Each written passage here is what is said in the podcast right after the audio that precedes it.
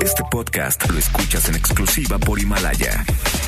Si aún no lo haces, descarga la app para que no te pierdas ningún capítulo. Himalaya.com. MBS Noticias presenta Una forma distinta del periodismo de actualidad.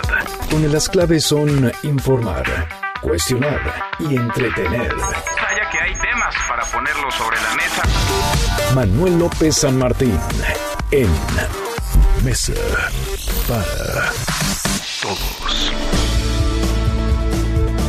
Martes, martes 24 de marzo, la hora en punto movida, muy movida la tarde, mucha información. Soy Manuel López San Martín, gracias que ya nos acompaña. Acaban de estar como todos los días, como todas las tardes, todas las voces, todas en esta mesa para todos que se hace hoy desde casa, home office. Mantenemos la sana distancia, pero nos mantenemos sobre todo y más importante en contacto con ustedes. Gracias por acompañarnos, gracias por escucharnos. México está ya en fase 2. El subsecretario de Salud, Hugo López Gatel, ha anunciado que se inició esta fase, la fase 2, para contener o tratar de contener la propagación del COVID-19, del coronavirus en nuestro país. El coronavirus que no deja de avanzar en el mundo. Más de 400 mil casos ya confirmados en todo el planeta. El número de muertos creciendo, incrementándose. Más de 18 mil. Italia ya rebasa 2 a 1 a los muertos, a los fallecidos en China, donde todo comenzó. Vamos a entrarle al tema. Hablaremos, sí, de la fase 2, de las consecuencias que traerá consigo, pero también de cómo la Organización Mundial de la Salud rebasó en los hechos a la estrategia del gobierno federal. La realidad se impuso y forzó la entrada de esta fase 2. Estamos arrancando con las voces y las historias de hoy. Las voces de hoy. Hugo López Gatel, subsecretario de Salud. Y esta es la oportunidad de México. La oportunidad de México es haber actuado oportunamente en reconocer que esto podía darse y haber planeado el momento correcto de la implantación de las medidas comunitarias. El momento es este y por lo tanto queremos declarar formalmente el inicio de la fase 2. Andrés Manuel López Obrador, presidente de México. Frente a la crisis económica tenemos fortalezas. Tenemos fortaleza porque tomamos la decisión desde que llegamos al gobierno de no permitir la corrupción. Y eso nos ha dado posibilidad de tener ahorros. Arturo Herrera, secretario de Hacienda y Crédito Público. que en los próximos días vamos a hacer una transferencia de 10 mil millones de pesos adicionales para finales de este mes. En, los pro- en- en esta, en esta misma semana ah, se habrán transferido a los estados una totalidad de 25 mil millones de pesos. Javier Corral, gobernador de Chihuahua. Mantendremos la operación del gobierno estatal solo en sus actividades esenciales y únicamente con la presencia del personal indispensable, lo cual será determinado por cada titular de secretaría o dependencia. Son las voces de quienes hacen la noticia, los temas que están sobre la mesa y estas, las imperdibles. De hoy le entramos a la información. La Organización Mundial de la Salud lo dijo ayer, se adelantó, hoy se confirma, México tiene ya contagios locales de COVID-19, cinco hasta ahora, el país entra en fase 2 de la contingencia para evitar la propagación o tratar de evitar mayor propagación del virus que suba hasta ahora 367 infectados y cuatro muertos. Es la voz de Hugo López Gatel, subsecretario de Salud. Queremos declarar formalmente el inicio de la fase 2. El inicio de la fase 2 lo que nos permite es trazar el horizonte para los siguientes 30 a 40 días, en donde empezaremos a visualizar que México, por haber anticipado dos semanas antes las medidas generales, las medidas masivas que tienen los mayores impactos, tanto en reducir la transmisión y desafortunadamente también en las consecuencias sociales, vamos a poder doblar la curva, vamos a poder tener menor transmisión. Con esta fase 2 se prohíben reuniones de más de 100 personas, se contempla la suspensión de labores que involucren movilización de personas y se mantiene la sana distancia. Además, se suma el apoyo de las Fuerzas Armadas. La Secretaría de la Defensa puso en operación ya el plan DN3 con 313 hospitales y la Secretaría de Marina inició el plan Marina con 79 centros de atención para casos graves y 4.043 centros de aislamiento voluntario. Se suman además 70 hospitales de referencia del IMSS y 20 para pacientes críticos. Listos los hospitales, pero de las pruebas, de realizar más pruebas para determinar contagios de COVID-19, nada se dijo. Y ante la nueva fase, el presidente López Obrador, arropado por médicos y por mandos militares del país, anunció un paquete de medidas para enfrentar el impacto económico. Presumió un fondo de 400 mil millones de pesos y anunció créditos sin intereses y con tasas bajas, muy bajas, para apoyar a un millón de pequeños negocios, aunque no dijo cuándo empezarían a otorgarlos actuemos con prudencia, sin desesperarnos, sin apanicarnos. El pueblo de México está hecho para resistir adversidades y para salir adelante. Tenemos el presupuesto sin déficit y 400 mil millones adicionales. Esto nos permite mantener todos los programas de bienestar, tener recursos para enfrentar la caída del precio del petróleo al mismo tiempo que tomamos la decisión de bajar el precio de las gasolinas. Es que sí, es la crisis en materia de salud, la emergencia sanitaria, pero una crisis que aún es de pronóstico reservado, difícil de calcular, de cuantificar, es la crisis económica que se viene ya que está a la vuelta de la esquina. El presidente también anunció un decreto para que los adultos mayores suspendan labores, dejen de trabajar con goce de sueldo, aunque no precisó la edad. En México se considera como adulto mayor a una persona que tiene más de 60 años. El propio presidente López Obrador, que tiene 66 años, entraría en este rango, en esta categoría. Además, en medio de un momento de tensión con la iniciativa privada por la cancelación de la planta cervecera de Constellation Brands en Mexicali, Baja California, el presidente pidió solidaridad a los empresarios para que no haya despidos. Asegura que Carlos Slim le garantizó que no habrá despidos en sus empresas. Y Andrés Manuel López Obrador recibió ya las primeras respuestas a su llamado. Habla Eno Castellanos, el presidente de la Cámara Nacional de la Industria de la Transformación, la Canacintra. No somos inconscientes en que hay que mantener el empleo de los mexicanos. Lo que queremos es una tabla de ayuda para que estos empleos se mantengan. No hay manera que una empresa del tamaño que yo les he comentado, las de menor, pueda sostener más allá de tres quincenas los sueldos de sus trabajadores si sus ventas se les abaten o si caen abruptamente. Necesitamos del apoyo del gobierno federal, que es el único con capacidad para hacerlo, para evitar el que haya desempleo. Lo dicen todos, lo piden todos micro, pequeñas, medianas, grandes empresas están escuchando en el gobierno federal, está escuchando el presidente López Obrador. Tras protestas del personal en ocho estados, el IMSS garantizó el suministro de insumos y materiales necesarios para hacer frente a la emergencia por el COVID-19. Aclaró que la distribución comenzará en la zona metropolitana, en la Ciudad de México y en los estados con más contagios. Es la voz del director del IMSS, Zoé Robledo. Al respecto, quiero decirles que su exigencia es legítima. Debemos cuidarlos a ustedes primero a los que estarán en contacto y cada vez más con casos sospechosos y confirmados de COVID-19. Tengan la seguridad que conocemos la situación y le estamos atendiendo. Quizá no hemos logrado que la información baje hasta ustedes, pero desde antes de que la OMS declarara la epidemia ya estábamos trabajando. Y esto es en varios frentes. Buen mensaje, este necesario, urgente mensaje en el momento actual. La Secretaría de Relaciones Exteriores ha confirmado la muerte de un mexicano en Perú que tenía COVID-19, permanecía en cuarentena desde el pasado 20 de marzo en un hospital de Cusco. Era acompañado por su esposa, quien se reporta en buenas condiciones. Se realizan ya los trámites para la repatriación de sus restos. A propósito, suman más de 1.800 los mexicanos repatriados a nuestro país que habían quedado varados en diferentes partes del mundo por las restricciones de vuelos. En el mundo, el coronavirus rebasó ya los 18 mil muertos. Hay más de 400 mil casos positivos confirmados. La Organización Mundial de la Salud alertó que Estados Unidos, con 600 muertes y casi 50 mil contagios, podría convertirse en el nuevo epicentro del coronavirus. La ciudad de Nueva York, solo Nueva York, concentra el 7% de los contagios de todo el mundo. En contraste, la agencia estatal Xinhua reportó que Wuhan, donde todo comenzó, donde surgió el COVID-19, levantará su cuarentena el próximo 8 de abril. Italia vive un pequeño momento de esperanza tras dos días consecutivos de disminución de muertos y nuevos casos. Sin embargo, Italia dobla ya 2 a 1 el total de muertes registradas en China. Japón pospuso los Juegos Olímpicos hasta el próximo año. Ya no habrá Juegos Olímpicos en 2020. Así hacía el anuncio el primer ministro japonés Shinzo Abe. Propuse posponer alrededor de un año y el presidente Bach respondió con un acuerdo del 100%. También acordamos que celebraremos los Juegos Olímpicos y los Paralímpicos a más tardar en el verano de 2021.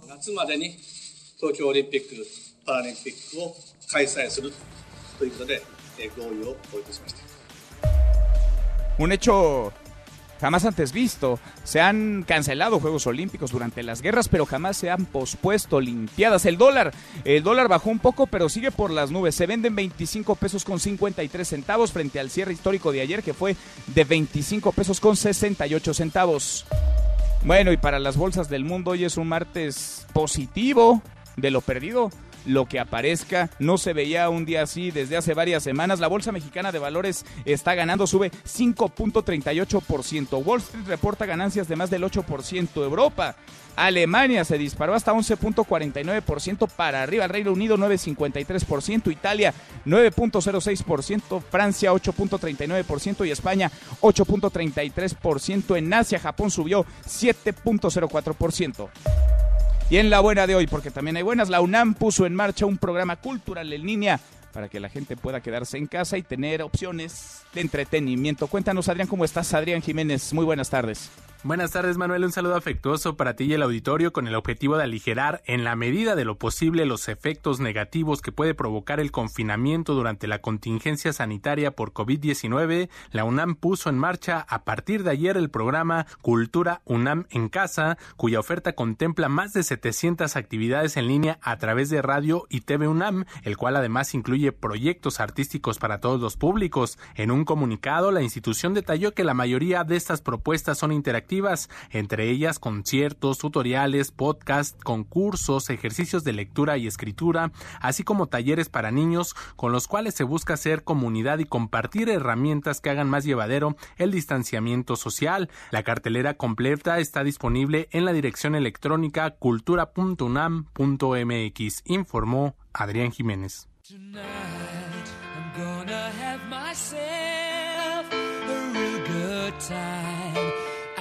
Feel alive. And the world, I'm turning inside out. Yeah. I'm floating around. Mi querido Miyagi, José Luis Guzmán, recurriste a uno de tus favoritos, Queen. ¿Cómo te va, Miyagi? Muy buenas tardes. Muy bien, Manuel, ¿tú cómo estás? Bien, muy bien, muchas gracias. Pues fíjate que esta canción se llama Don't Stop Me Now escrita por Freddie Mercury en el año 1978 para el álbum Jazz de esta banda, de esta banda británica. Fíjate, está considerada por, por psicólogos y analistas del de, sonido como una canción que si la escuchas te pone de buenas. Sí, claro. Es sí, de sí, esas sí. pocas canciones que tú, si la programas o la escuchas todas las mañanas, te levanta el ánimo y te puede hacer despejar un poco, digamos, este, esa, esa, pesadez con la que a veces iniciamos el día. Uh -huh. Y vaya que es necesaria, ¿no? En estos momentos. Fíjate que con eso, con eso en, en, en, la mira, mi estimado Manuel, a partir de hoy, terminando el noticiario, la mesa para todos, este, a través de mi cuenta de Spotify voy a empezar a poner playlist de canciones para que la gente o esté en su casa o esté realizando sus actividades y bueno, se ponga de buen humor, buena música, eh, como una forma de ayudar a la gente que no se estrese, que esté bien, que esté tranquila y que, bueno, únicamente cumpla todas las medidas sanitarias que señalan las autoridades para evitar que el coronavirus se propague más en nuestro país. Hoy que entramos a la fase 2, Manuel. Buena idea. Canciones para la emergencia, canciones para el encierro, Miyagi. Así es, a partir de hoy y cada tercer día voy a estar poniendo 10 canciones distintas. Les van a poder seguir a través de mi cuenta de Spotify, que obviamente está mi nombre, José Luis Guzmán Monroy. Y pues ya con eso me quedo, Manuel. A ver, hay que poner un granito de arena para que salgamos más pronto de esta situación. Vale la pena. Entonces, al ratito, terminando a eso de las 3 de la tarde, ya están arriba la primera lista. Por lo pronto, la primera lista de estas canciones. Al ratito, recordamos, decimos otra vez eh, cómo encontrar esta lista y cada tercer día vas actualizando entonces. Así es, mi estimado Manuel. Ahí van a encontrar todo para intentar hacer un poco más llevadero si están ya este, en, en casa o si todavía desarrollan alguna actividad, bueno, para acompañarlos y que no decaiga el ánimo, diría el clásico.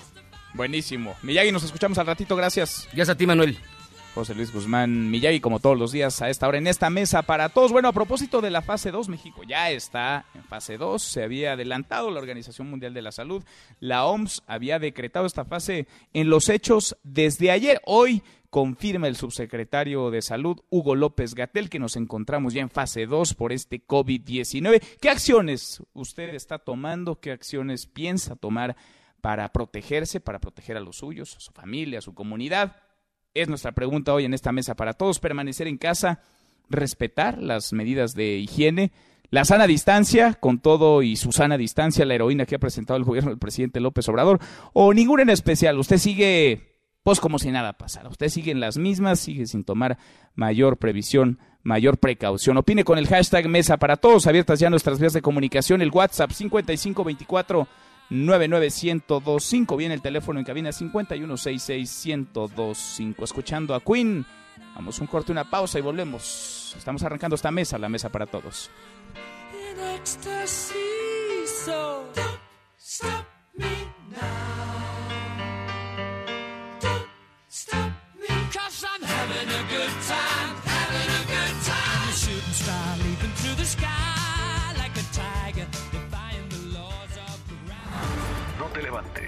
Podrías perder tu lugar en la mesa para todos. Con Manuel López San Martín. Regresamos. Este es su archivo muerto en Mesa para Todos. Monseñor Óscar Arnulfo Romero, arzobispo de San Salvador, última homilía ofrecida en el púlpito. Al otro día de pronunciarla, sería asesinado en plena misa por agentes del gobierno. En nombre de Dios, pues, y en nombre de este sufrido pueblo, cuyos lamentos suben hasta el cielo cada día más tumultuosos, les suplico, les ruego, les ordeno, en nombre de Dios, cese la represión. Seguimos, volvemos a esta mesa, la mesa para todos. México se ha declarado en fase 2, así ha sido decretada esta mañana por el subsecretario de Salud Hugo López Gatel. Desde ayer un informe sobre el COVID-19 publicado por la Organización Mundial de la Salud ubicaba a nuestro país ya en el estatus de transmisión local del virus, es decir, la fase 2. Yo le agradezco mucho al doctor Arturo Galindo Fraga, el subdirector de epidemiología hospitalaria del Instituto Nacional de Ciencias Médicas y Nutrición, Salvador Subirán, que platique con nosotros esta tarde. Gracias, doctor. Muy buenas tardes. Hola, buenas tardes. Eh, gracias, Gracias por platicar con nosotros. ¿Qué cambia? ¿Qué es distinto ahora en esta fase 2 con respecto a lo que como país vivíamos en la situación anterior, la de fase 1? Desde mi particular punto de vista, creo que lo que cambia drásticamente es ya tener la conciencia de que el virus está aquí en el país. Digo, ya lo teníamos a través de casos importados, pero siempre deja esa sensación de que es algo que viene de fuera. Y ahora creo que ya es muy claro que es algo que está corriendo dentro de, México que eh, hace que sea más fácil que podamos eh, entrar en contacto con él y desarrollar la enfermedad, por lo cual eh, creo que debemos de, de reforzar todas estas recomendaciones que se han venido haciendo. Eh, Doctor, ¿qué sabemos del COVID-19? Es decir, los mexicanos entendemos, se presenta todos los días en la tarde, noche, un corte de caja. Sabemos que la mayoría de los casos vienen importados, de hecho la mayor parte de ellos provienen de Estados Unidos y de España. Sabemos también cuáles son las poblaciones que han sido más afectadas por el mismo. Tengo aquí yo una gráfica de los 367 casos confirmados en México. eh, la mayor parte, digamos, está en un rango entre los 30 y los 39 años de edad, es el 26.4%, el 18.5% estaría entre los 20 y 29 años, el 19.3% entre los 40 y 49 años de edad, el 17.4% entre los 50 y 59 años. Pero, ¿qué sabemos de este virus en términos de a quién afecta más allá del rango de edad? ¿Qué padecimientos, quiénes tendrían que tener más cuidado, mayores precauciones con este COVID-19? Mm, Hemos tenido en este en esta pandemia, bueno, un, un poco de mayor fortuna que hace 11 años, dado que esto pues eh, inició fuera de nuestro país y eso ha dado tiempo a que se puedan eh, dar los reportes de, otros países de cómo se ha comportado el virus, que es muy probable cómo se va a comportar aquí en, en, México. Y en ese sentido, creo que de las cosas que llaman la atención y que yo recalcaría es cómo este virus en particular afecta a personas con eh, hipertensión, que es una de las condiciones que no necesariamente en otras infecciones respiratorias vemos con frecuencia, entonces eso creo que hay que resaltarlo. Sí eh, coincide con algunos otros virus respiratorios en las personas que viven con diabetes, como algunas otras enfermedades infecciosas que son más frecuentes en este grupo, además de quienes tienen comprometida su inmunidad de alguna forma, ya sea por alguna enfermedad de base, como pueden ser las enfermedades autoinmunes, o las eh, neoplasias, ya sea de tipo sanguíneo o de algún órgano en particular, cáncer de pulmón, o que utilizan medicamentos que bajan sus defensas que utilizamos para diferentes enfermedades. Eh, si bien aquí en el país no se ha manifestado, creo que un punto importante que sí se ha visto en otros países para un mayor riesgo de gravedad es eh, la edad, la edad mayor de 60 años. En términos de la complicación o de que puedan dar positivo. En términos de las complicaciones, eh, eh, como bien dices, ¿no? Describiste muy, muy bien cómo está ahorita la distribución por edad en nuestro país, que es un poquito diferente a lo que se ha eh, visto en, en Europa y en Asia, pero creo que también refleja mucho en que apenas está comenzando la transmisión aquí en, en México y que la mayor parte de los casos que tenemos diagnosticados hasta este momento son de personas jóvenes que la verdad es que pues eh, tienen mucha movilidad fuera del país, etcétera, y que bueno, pues ya a que se han manifestado eh, ya como infectadas. Eh, creo que estamos a muy buen momento, ¿no? De tratar de prevenir eh, las infecciones en los adultos mayores, que es quienes pudieran tener eh, un cuadro más grave y que generalmente son las personas que empezamos a ver cuando ya empieza la transmisión eh, local y tomárselo en serio, ¿no, doctor? Porque de pronto parece que los jóvenes he leído varias crónicas, he escuchado algunos testimonios de quienes piensan que a ellos no les va a pasar o que es una enfermedad que solo afecta a un grupo de mayor edad, a los adultos mayores. No es así, doctor. No es así, es, es importante decirlo. Hay varias razones por las cuales los jóvenes deben de tener cuidado en, en infectarse. Uno, que es la más importante porque es la que tiene mayor impacto, porque eh, se, pueden servir como transmisores dentro de la comunidad a las personas que tienen mayor riesgo de tener formas graves. Entonces, ellos previniendo el tener la infección eh, pueden ayudar a, cortar estas cadenas y que realmente personas que eh, son más susceptibles puedan entrar en contacto con el virus. Pero también recordar que si bien los porcentajes de complicación son bajos en, personas jóvenes, no es que no existan. Eh, hay casos muy sonados como el de un médico oftalmólogo allá en, en China, hay varios eh, mm, eh, personas jóvenes en, países europeos, ¿no? Que, se han reportado, pues, que desarrollan cuadros eh, graves. Entonces, aunque no es tan frecuente como en mayores de 60 años, no quiere decir que sea imposible y la mejor forma de evitar esos cuadros graves es prevenir la infección.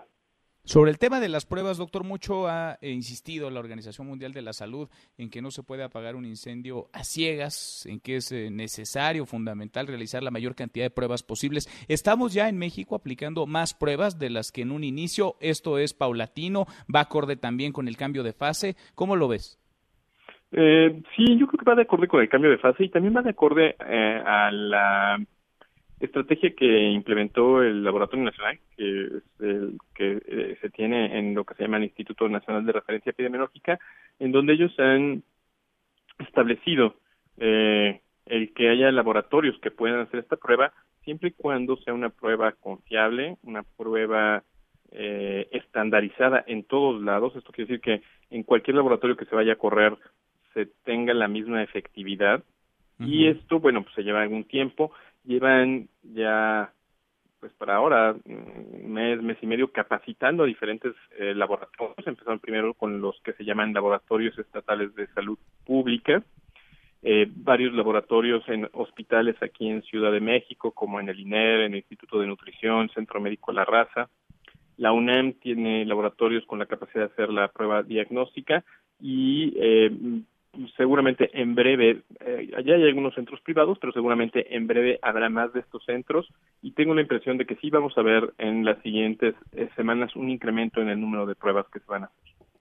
¿Qué tan elevado podría ser, vaya, es una estimación, un cálculo, el número de casos que no estén siendo detectados, doctor, que no estén siendo registrados como tal al no habérseles practicado pruebas?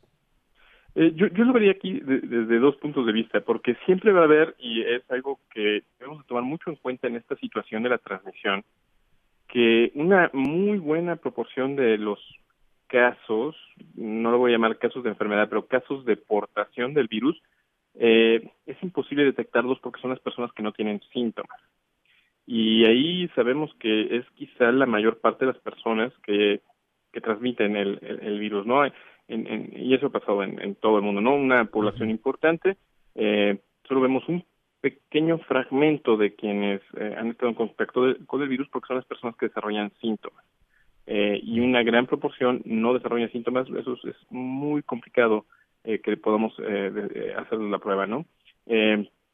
ahora, en cuanto a la proporción, hay diversas medidas que se han estado publicando en los medios internacionales acerca de cómo cuantificar la cantidad de pruebas que se hacen. Hay países que hacen una gran cantidad de pruebas, las están reportando por millón de habitantes, como es eh, Corea, como es Alemania. Hay países que hacen menos pruebas, como es Estados Unidos eh, y algunos otros países. Ah, y creo que todavía es incierto cuál es la estrategia que, que, que, da mayor rendimiento. No hay eh, literatura a favor de una u de otra estrategia. Creo que el punto importante es qué se va a hacer con la información que nos da el tener una prueba positiva y que nos lleva finalmente todo esto que hay en que eh, entre mejor podamos prevenir el contagio, la transmisión de la infección, eh, va a ser más efectivo su control. Y esto puede venir a través del aislamiento o el autoaislamiento de las personas positivas, pero también puede venir de, como ha estado sucediendo desde la semana pasada con cómo se organizó la sociedad mexicana, en estas medidas de eh, un cierto distanciamiento social, vamos a decirlo así, ¿no? Que también cortan las cadenas de transmisión, eh, aun cuando no sepamos si somos positivos o no. Sin duda. Doctor, sigamos en contacto. Gracias por estos minutos. Al contrario, muchas gracias. Gracias, muy buenas tardes. El doctor Arturo Galindo Fraga es el subdirector de Epidemiología Hospitalaria del Instituto Nacional de Ciencias Médicas y Nutrición, Salvador Subirán. Ya le decía, México está en fase 2. Oficialmente, desde hoy, aunque ayer la Organización Mundial de la Salud publicó un informe en donde ya colocaba a nuestro país en esta fase, en la fase 2, un informe sobre el COVID-19, el COVID-19 que no deja de avanzar, registra ya en el mundo más de 400 mil contagios y 18 mil 227 muertos. COVID-19 se puede catalogar como una pandemia. No podemos detener esta pandemia si no sabemos quién está infectado. Hagan test, test y más test. Test y la tu familia son muy importantes. Por favor, permanece en tu casa durante esta contingencia de salud. Tenemos todo lo necesario para aplicar el plan de acuerdo a la estrategia que hemos venido llevando a cabo desde hace tres meses, antes que otros gobiernos. No vamos a suspender ningún vuelo. Por lo pronto, lo que estamos haciendo es revisar clínicamente a las personas que llegan. Hemos decidido cerrar temporalmente los casi 900 módulos de ciudadana de que esta traerá afectaciones para quienes estaban tramitando su credencial para votar con fotografía. Presentamos a un personaje, a la heroína Susana Distancia. Sigan llevando a la familia a comer, a los restaurantes, a las fondas. Quedan cerrados todos los museos, no podrán realizarse eventos masivos en las iglesias, cines, teatros, deportivos deberán cerrar centros de desarrollo infantil, guarderías, casas de día del adulto mayor, museos, bibliotecas, cines y teatros. Los que se buscan la vida como pueden, vamos a otorgar créditos las tandas para el bienestar. Puesto que México tiene una de las mejores redes nacionales de diagnóstico, debiéramos yo creo sí haber hecho un poco más de pruebas. Las pruebas, como resultado de ese mecanismo, logramos detectar el primer caso el 27 de febrero. Hemos decidido que Jalisco va a ser el primer estado que va a iniciar con la aplicación de pruebas de manera masiva para poder generar una política preventiva. El inicio de la fase 2 lo que nos permite es trazar el horizonte para los siguientes 30 a 40 días en donde empezaremos a visualizar que México, por haber anticipado dos semanas antes las medidas generales, vamos a poder doblar la curva, vamos a poder tener menor transmisión. Me mandó a decir el ingeniero Carlos Slim que se compromete a no despedir a ningún trabajador de sus empresas. Solicito a todos los empresarios que se solidaricen, que puedan irse a sus casas, los adultos mayores, los que tengan problemas repito, de diabetes, de hipertensión, que tengan padecimientos renales, mujeres embarazadas. Fase 2, México en fase 2, se anunció hoy formalmente en la mañanera del presidente López Obrador. Rocío Méndez, Rocío, ¿cómo estás? Muy buenas tardes. ¿Qué tal, Manuel? Pues en esta etapa de contagio comunitario de coronavirus se advierte que las megalópolis como la capital del país, Guadalajara, Monterrey y zonas turísticas son donde habrá mayor riesgo de diseminación del COVID-2019 o del COVID-19, por lo que se llama a reforzar en esta etapa el cuidado de adultos mayores, embarazadas, personas con enfermedades crónicas y aprovechar por completo las vacaciones que se otorgaron para mantener la sana distancia. También se suspenden temporalmente concentraciones con más de 100 personas y actividades laborales que impliquen movilización masiva de personas en espacios públicos. Vamos a escuchar la alerta del subsecretario de Prevención y Promoción de la Salud, Hugo López Gatel. Queremos declarar formalmente el inicio de la fase 2, lo que nos permite trazar el horizonte para los siguientes 30 a 40 días, en donde empezaremos a visualizar que México, por haber anticipado dos semanas antes las medidas masivas que tienen los mayores impactos, tanto en reducir la transmisión y desafortunadamente también en las consecuencias sociales, vamos a poder doblar la curva, vamos a poder tener menor transmisión. Quiero ser muy claro, seguiremos teniendo transmisión. La expectativa no es terminar con la epidemia de un momento a otro. También quiero ser claro que el éxito en la reducción de la transmisión, en vez de llevarnos a una epidemia corta, nos va a llevar a una epidemia más larga. En estimación de las autoridades sanitarias, esta última idea, Manuel, permitiría una atención oportuna y adecuada a quienes lleguen a los hospitales. México para ello anuncia la distribución de 4.500 millones de pesos. Escuchemos al secretario de Hacienda, Arturo Herrera de 4.500 millones de pesos adicionales, alrededor de 4.000 millones de pesos que fueron a la Secretaría de la Defensa Nacional y cerca de 500 millones de pesos a la Secretaría de Marina. La Secretaría de Salud para el ejercicio fiscal 2020 cuenta con 128.8 mil millones de pesos, de los cuales a la fecha ha ejercido 25.6 mil millones de pesos, es decir, un avance del 20%. Obviamente estamos esperando que la utilización de estos recursos se vaya incrementando para finales de este mes con relación a las transferencias que ya había señalado se espera que esté alrededor del 29%. Los 40 mil millones de pesos del Fondo de Salud para el Bienestar, el INSABI los tiene ya a su disposición. Este fondo tiene la suficiente flexibilidad para permitir reaccionar en emergencias como esta y también el INSABI será el encargado de hacer llegar los recursos a las 32 entidades federativas de cara al coronavirus.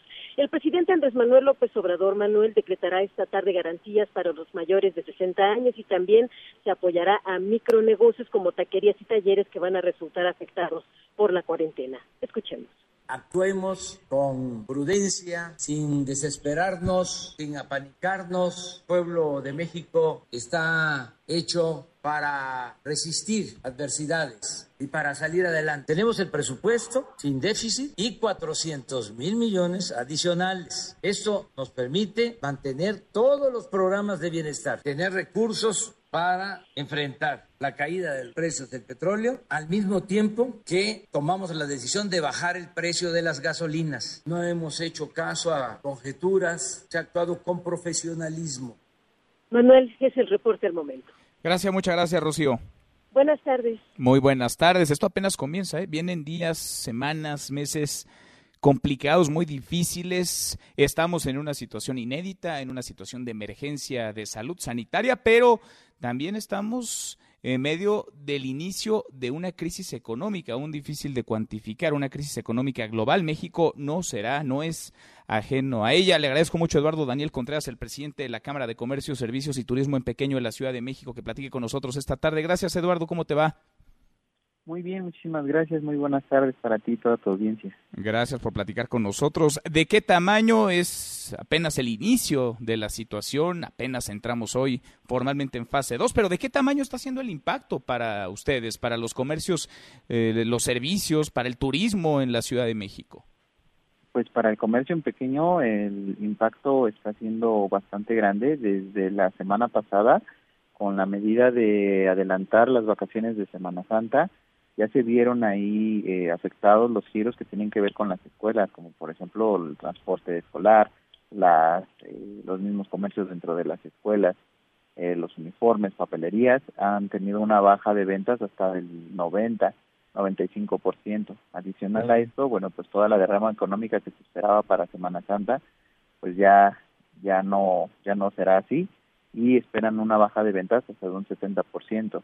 De ahí en general, nosotros con números optimistas, eh, hay un 10% de, de pequeños comercios que están en riesgo de cerrar. Esto equivale a alrededor de 44 mil negocios que cierren aquí en la ciudad de en la Ciudad de México. Es durísimo el panorama. Con lo dicho hasta ahora por el gobierno federal, por el propio presidente de la República, el secretario de Hacienda Arturo Herrera, ¿les da certeza esto o al contrario les genera mayor incertidumbre? Es decir, ¿están claros de quiénes sí, quiénes no podrían recibir apoyos? ¿Están, déjame plantearlo en estos términos, tranquilos hasta donde se puede con lo que el gobierno ha anunciado implementará? No, este, esto pues no nos da eh, ningún tipo de, certeza porque aún no se anuncia algún programa o apoyo específico para los eh, pequeños negocios, para las pequeñas, medianas empresas eh, que nosotros representamos. No hay una, una certeza de qué es lo que se va a hacer, que, cómo se va a hacer y a quién va a dirigir exactamente. Entonces, eso también tiene al sector muy, muy intranquilo ya desde la semana pasada eh, nos han reportado el cierre de, negocios porque no, no están llegando a las ventas necesarias. Eh, lamentablemente, la mayor parte de estos negocios pequeños y medianos son negocios familiares, son negocios que viven al día. Entonces, eh, para ellos, el no llegar a las ventas en un día, bueno, pues es catastrófico. Ahora, si lo prolongamos a más de un mes, es es demasiado, demasiado fuerte el impacto.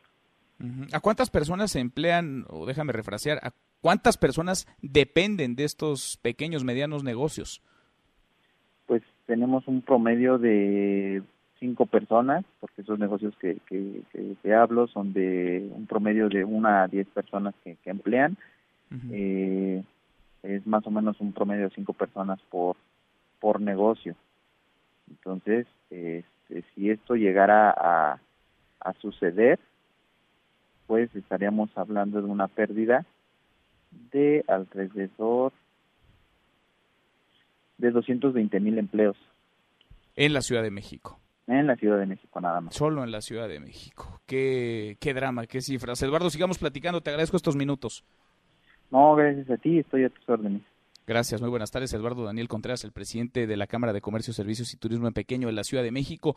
No están resistiendo, y lo dicen los micro, también los pequeños, los medianos, las grandes empresas. Se necesitan apoyos y se necesitan apoyos ya y sobre todo se necesita certeza. ¿Cómo está leyendo la ciudadanía, la opinión pública, el actuar? Del gobierno del presidente López Obrador en plena emergencia, en plena contingencia por el COVID-19. Le agradezco muchísimo a Lorena Becerra, la subdirectora de datología del Grupo Reforma, que platique con nosotros esta tarde. ¿Cómo estás, Lorena? Buenas tardes, Manuel. Gusto en saludarte. Saludos a tu auditorio. Gracias por platicar con nosotros. Pues eh, hoy leíamos una encuesta interesantísima en un momento clave, no solamente sobre el actuar del gobierno, sino sobre la forma en la que la ciudadanía está leyendo las medidas, el propio COVID-19, las formas de contagio, lo que le está provocando a las personas en su día a día cambiar ciertas dinámicas, ciertos hábitos. Lorena, ¿con qué te contraste en esta medición? Bueno, para empezar, queríamos un poco retratar cómo la gente estaba viviendo esta pandemia, que bueno, sin duda ya se volvió un tema de la agenda pública principal en los últimos días. Eh, y lo que vemos, lo que nos está diciendo la gente, eh, 62% nos, nos comenta que sí ha modificado el coronavirus su vida cotidiana.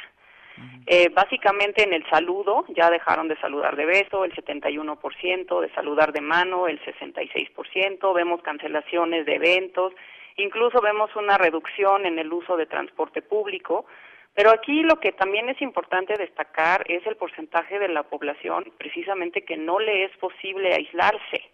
Sabemos que en México tenemos un sector informal muy, muy grande y entonces les preguntábamos si podrían quedarse en casa por un periodo prolongado, aquí les dijimos más de tres semanas, o si no les es posible por su trabajo eh, o la actividad económica. Y el 53% nos dice que no le es posible quedarse en casa un periodo de tiempo de, esa magnitud. ¿no? Eh, también les preguntábamos eh, qué opinan del aislamiento, si el aislamiento social va a ayudar a reducir el contagio y el 75% nos dice que sí. Entonces sí vemos que están conscientes pues de entrada de la existencia de este virus, de las medidas que se tienen que tomar y también de cómo se puede ayudar a prevenir un mayor contagio, pero tienen esta imposibilidad económica, entonces se van a enfrentar pues sin duda a cuestiones muy duras, ¿no? En las semanas que vienen, ya empezando desde ahorita. No es que no quieran, no es que no es que no pueden, no, no, pueden dejar de realizar ciertas actividades, no pueden dejar no de pueden y por eso estamos viendo que en varios países eh, los gobiernos han han salido a anunciar paquetes en donde van a apoyar a las personas que dependen de un ingreso del día a día para que puedan quedarse en sus casas. La verdad es que es muy difícil que un gobierno le exija a su población que se quede en casa si eso le, significa que ya no va a tener manera de alimentarse y alimentar a su familia. Entonces aquí es donde pues esperaríamos que el gobierno entre de alguna manera a proteger a esos grupos que son más vulnerables, porque de otra manera no se van a poder quedar en casa y por lo mismo pues no se va a poder reducir la propagación del virus. Sin duda. Ahora, me llama la atención el grado, el nivel de información de la gente en torno a este tema. En sus conversaciones cotidianas con familiares y amigos, ¿con qué frecuencia hablan sobre el coronavirus? 75% dice muy o algo frecuente, el 69% asegura contar con información suficiente sobre el COVID-19 y el grado de seguimiento que tiene ya la conferencia de todas las tardes, noches ahí en el Palacio Nacional, la conferencia que ofrece el gobierno federal, el corte de caja sobre los contagios, de 27% el 11 de marzo a 44% en marzo 24, Lorena. Así es, y también otro dato que nos llamó la atención, eh, y en, en, el mismo lapso de tiempo habíamos preguntado el 11 de marzo si consideraban que el coronavirus era una amenaza real o se estaba exagerando, y en ese entonces 42% nos decía que sí era una amenaza y 50% nos decía que se estaba exagerando. En esta última medición ya el 52% nos dice que sí es una amenaza, ¿no? y el 91% nos está diciendo que está preocupado porque el, el, la economía familiar se ve afectada por los resultados del coronavirus. O sea, aquí también tenemos toda esta parte de que están viendo una desaceleración en la población, que la gente está dejando de salir, que la gente está dejando de comprar, que se está guardando y pues están preocupados de que esto va, va a incidir en los bolsillos, ¿no? Y sobre el presidente y el coronavirus, la mitad y la mitad de la gente, dividida la opinión pública, ¿no? ¿Le cree o no le cree al presidente López Obrador cuando habla sobre el coronavirus? El 42% sí le cree, el 41% no le cree. Lo que no hay duda es que la mayoría piensa que el presidente López Obrador debe ya cancelar eventos masivos y giras de trabajo.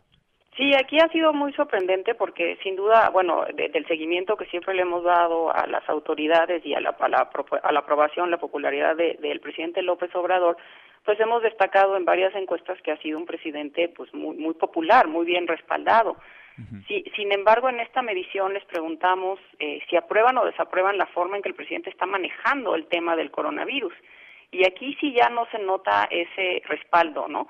En realidad el 44% nos está diciendo que desaprueba la forma en que se ha manejado y solamente el 37% lo aprueba. Y lo que tú destacabas, aquí el principal tema con él es su credibilidad. Les preguntamos si, si, si, consideran que el gobierno de López Obrador ha hablado con la verdad y el 39% nos dice que sí, pero el 46% nos dice que no hay, hay y, y, básicamente la pregunta directa, ¿no? ¿Le cree o no le cree?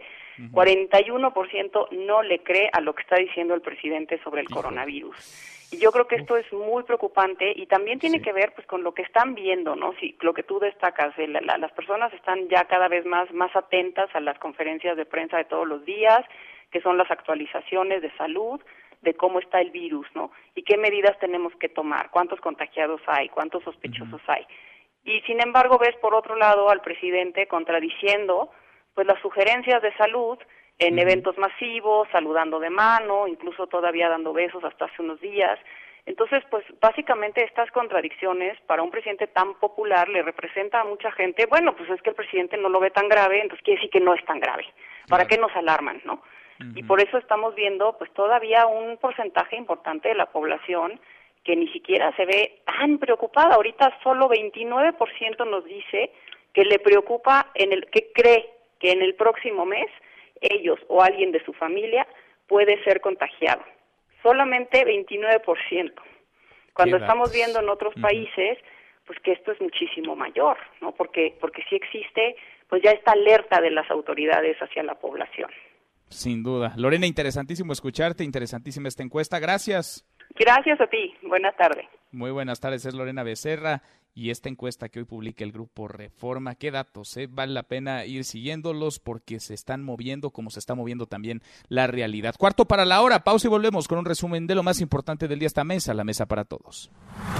No te levantes. Podrías perder tu lugar en la mesa para todos. Con Manuel López San Martín. Regresamos. Los actores Liam Hemsworth y Clark Duke protagonizan Arkansas, una película sobre narcotráfico basada en la novela del mismo nombre de John Brandon. Sin embargo, el estreno podría posponerse debido a la emergencia mundial por la pandemia de coronavirus COVID-19.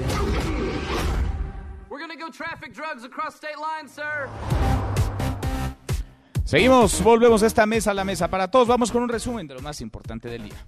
Resumen nacional. ¿Cómo andan las cosas en los estados por el COVID-19 y en esta fase 2 decretada hoy formalmente por el gobierno federal? Arrancamos en la Ciudad de México contigo. Ernestina Álvarez, Ernestina, la Ciudad de México que está a la cabeza en los casos positivos, en los casos confirmados. Muy buenas tardes. Manuel, buenas tardes para ti, para el auditorio. Te informo que de acuerdo con el último corte de información de la Secretaría de Salud, son 60 los casos de coronavirus que se encuentran en la Ciudad de México. De las cuatro muertes que se han registrado por COVID-19, dos ocurrieron en la capital. Se trata de un hombre de 41 años de edad sin antecedente de viaje al extranjero y que padecía diabetes. El otro es un hombre de 71 años de edad que tenía diabetes e insuficiencia renal con antecedente de viaje a España. De los 60 contagios que se registran en la capital, 23 de ellos fueron por contacto, es decir, quedaron contagiados por estar junto a personas que lo padecen y que lo importaron de países donde viajaron, como Estados Unidos, España, Italia y Francia. Entre los contagios de coronavirus está un bebé de menos de un año de edad y las edades de los demás infectados van de los 25 a los 77 años. En la Ciudad de México se encuentran 135 casos sospechosos de COVID-19 que son sometidos a pruebas de laboratorio y se espera que en las próximas 24 horas se confirme o se descarte la enfermedad. Hasta aquí el reporte. Gracias, muchas gracias Ernestina de la Ciudad de México a Nuevo León. En Nuevo León también los casos se han disparado. Denny Leiva, Denny, buenas tardes. ¿Qué tal Manuel? Muy buenas tardes. Ayer por la tarde autoridades de salud de Nuevo León informaron que aumentó a 48 los casos de personas contagiadas con COVID-19. El secretario de salud estatal Manuel de la Oca Vasos indicó que de los 11 nuevos casos, 5 se dieron por contacto local. De momento, existen 31 casos sospechosos, los cuales están siendo sometidos a las pruebas confirmatorias. Hasta este día, tres personas en Nuevo León se encuentran hospitalizadas. Sobre esto escuchamos a Manuel de la Oca Vasos. Aumentamos 11 casos de un día para otro. Tenemos 227 negativos, 31 casos sospechosos Ante este incremento, el encargado de la salud en el estado indicó que su equipo de asesores le informó que serían miles los casos que se van a tener, sin detallar para cuándo se llegaría a esta etapa. Por último, el secretario de salud señaló que ya se está analizando habilitar gimnasios estatales, así como demás espacios públicos y privados, esto para darle asilo a los pacientes que sean detectados con este virus y que no puedan estar aislados en sus viviendas. Así las cosas de momento en Nuevo León, continuamos en Mesa para Todos. Gracias, muchas gracias, Denny de Nuevo León a Jalisco, donde se vive una especie de estado de sitio y la cifra sigue en aumento. Fátima Aguilar, Fátima, buenas tardes. Buenas tardes, Manuel. Saludos a ti y al auditorio. Comentarles que la Secretaría de Salud Jalisco actualizó la acumulación de personas contagiadas con COVID-19, las cuales suman 50 y 4 son asintomáticos. Además de que en el estado ya se registró la primera defunción a causa de este virus. Aunque la mayoría de estos casos son pacientes que se mantienen en sus casas, la dependencia informó que dos están hospitalizados y en condición grave. Los mismos se encuentran uno en el ISTE y el otro en un hospital privado. Después de que este miércoles venza la petición del gobierno estatal a los jaliscienses para permanecer en sus casas por cinco días a fin de frenar los contagios, el gobernador Enrique Alfaro Ramírez adelantó que esta medida deberá mantenerse por mayor tiempo. Las medidas de aislamiento social van a tener que mantenerse mucho tiempo. ¿Qué es lo que queremos?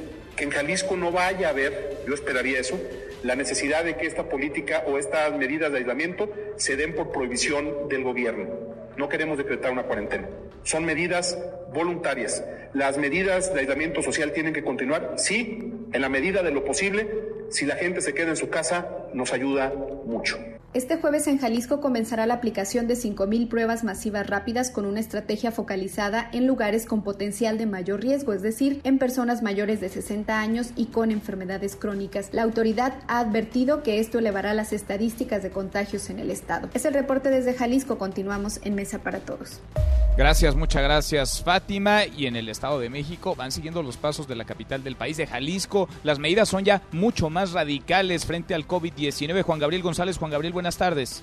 Manuel Auditorio, buenas tardes. El número de infectados por COVID-19 en el Estado de México se mantiene en 37 positivos y 34 sospechosos, mientras el país entró a la fase 2 de emergencia sanitaria al pasar de casos importados al inicio del contagio comunitario. El Estado de México elevó las medidas de restricción, aislamiento y sana distancia. A partir de este martes están cerrados los centros comerciales, tiendas departamentales, cines, teatros, bares, centros nocturnos y gimnasios. Cabe mencionar que las tiendas de autoservicio donde se venden alimentos, medicinas y artículos de primera necesidad permanecen abiertas con el llamado a la población para que no caiga en compras de pánico. Sin embargo, la noche de ayer lunes se registró el primer saqueo. Al menos 50 personas irrumpieron en un bodega horrera del fraccionamiento Urbi Villas del Campo del municipio de Tecámac, donde sustrajeron comida, agua, artículos de higiene y aparatos eléctricos. La ausencia de la policía ayudó a que se consumara el hurto y no hubo un solo detenido. Es la información, continuamos en Mesa para todos.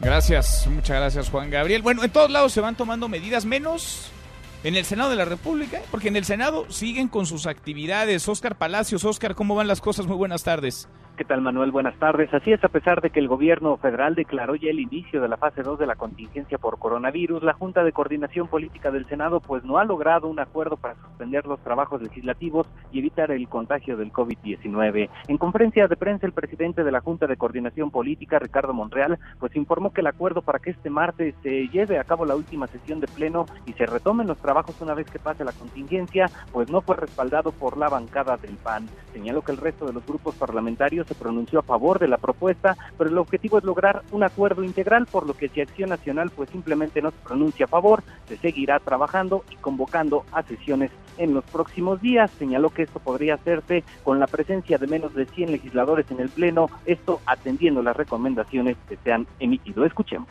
Solo el PAN no está de acuerdo, está en contra del acuerdo. Entonces nosotros no tenemos problema en continuar trabajando. Vamos a respetar las medidas sanitarias, a reunirnos menos de 100, repito, con 65 senadores. Tenemos quórum legal.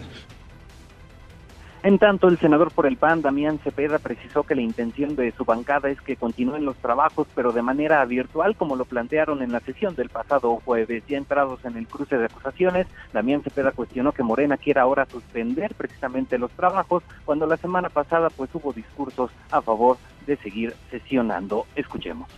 Yo vi aquí discursos de cortadas de vena, que la patria es primero y que era momento de hacer, digamos, toda la responsabilidad por este país. Tienen razón, porque unos días después cambiaron de opinión, porque hoy ya quieren cerrar oficinas e irse a sus casas, no señores, bajo ningún motivo. El PAN es responsable, el llamado es no sean necios. Hay elementos tecnológicos que nos permiten sesionar y tomar decisiones. Por el momento se está a la espera de que se reúna el quórum necesario para llevar a cabo justo la sesión convocada para este martes, en la cual, entre otras cosas, se discutirá la reforma para elevar a rango constitucional los programas sociales y también la iniciativa para obligar a las plataformas digitales a incluir en sus catálogos el 30% de contenido nacional. Manuel es el reporte. Buenas tardes. Buenas tardes, gracias, Oscar.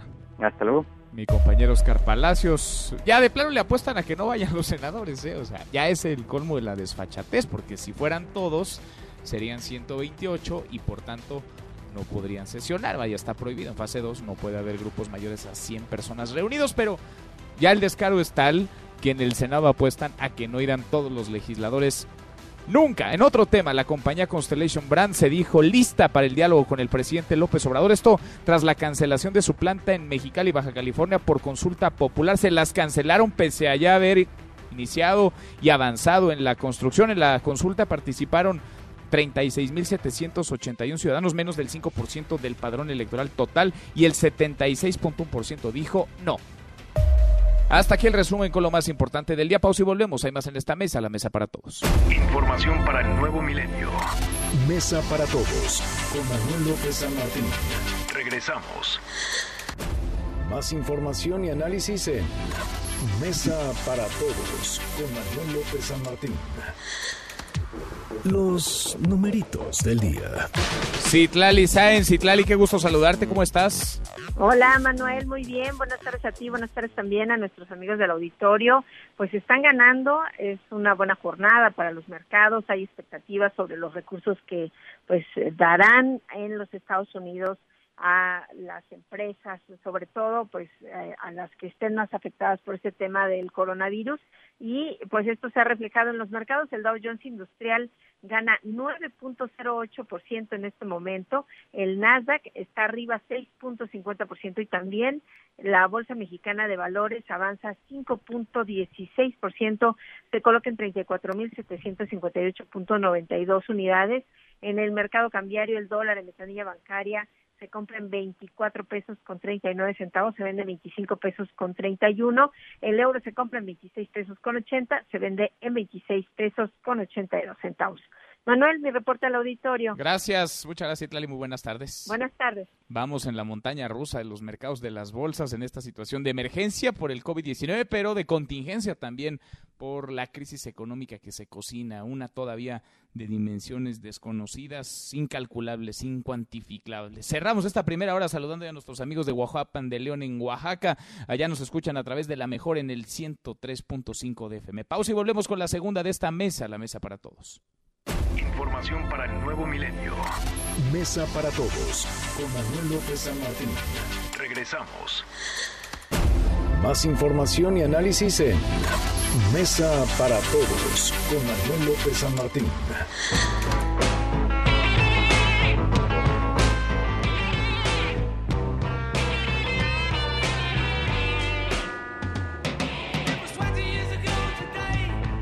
Arrancamos esta segunda hora, gracias que nos acompaña, la hora con seis minutos. Soy Manuel López San Martínez, martes, intenso, movido, lleno de información de fase 2, martes de fase 2 por el COVID-19 en México. Revisamos las redes, cómo se mueven las cosas en Twitter de las redes, esta mesa, la mesa para todos. Caemos en las redes. Y sí, el trending topic número uno, la principal tendencia, hashtag fase 2. Ayer la Organización Mundial de la Salud lo decía en un documento oficial. Hoy lo confirmó el gobierno de México. Nuestro país tiene ya contagios locales de coronavirus, cinco hasta ahora. Ha entrado, hemos entrado en fase 2 de esta contingencia para tratar de frenar, de detener la propagación del virus que hasta ahora suma 367 casos confirmados y contando y cuatro muertos. Es la voz esta mañana en la conferencia del presidente López Obrador de Hugo López Gatel, el subsecretario de Salud, anunciando la fase 2 queremos declarar formalmente el inicio de la fase 2. El inicio de la fase 2 lo que nos permite es trazar el horizonte para los siguientes 30 a 40 días, en donde empezaremos a visualizar que México, por haber anticipado dos semanas antes las medidas generales, las medidas masivas que tienen los mayores impactos, tanto en reducir la transmisión y desafortunadamente también en las consecuencias sociales, vamos a poder doblar la curva, vamos a poder tener menor transmisión. Bueno, a propósito del COVID-19, no deja de ser tendencia, por supuesto, como desde hace semanas, meses incluso, ni tampoco el presidente López Obrador, hoy el presidente que pidió calma, no apanicarse, dice que hay dinero suficiente para enfrentar esta emergencia, esta contingencia, escúchelo.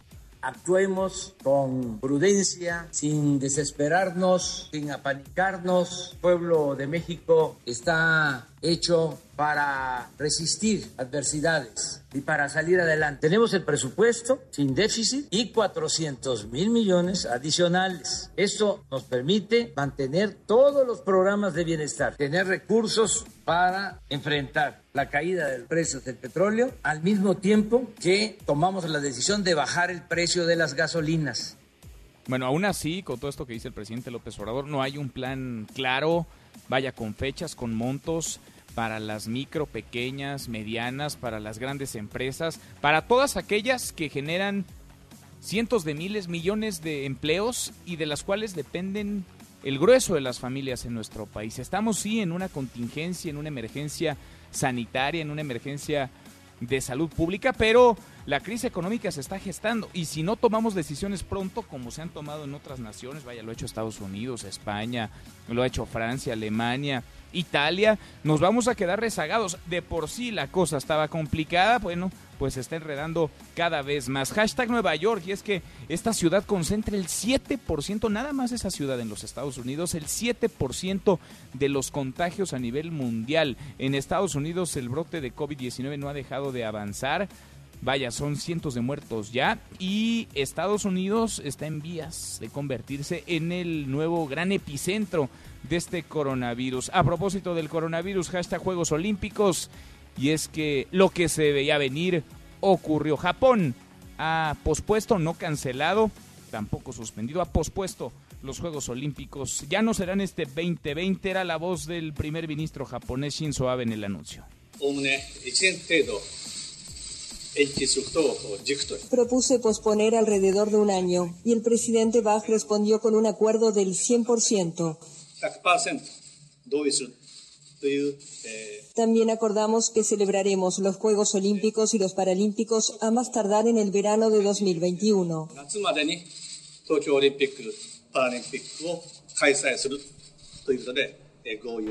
Deportes con Nicolás Romay.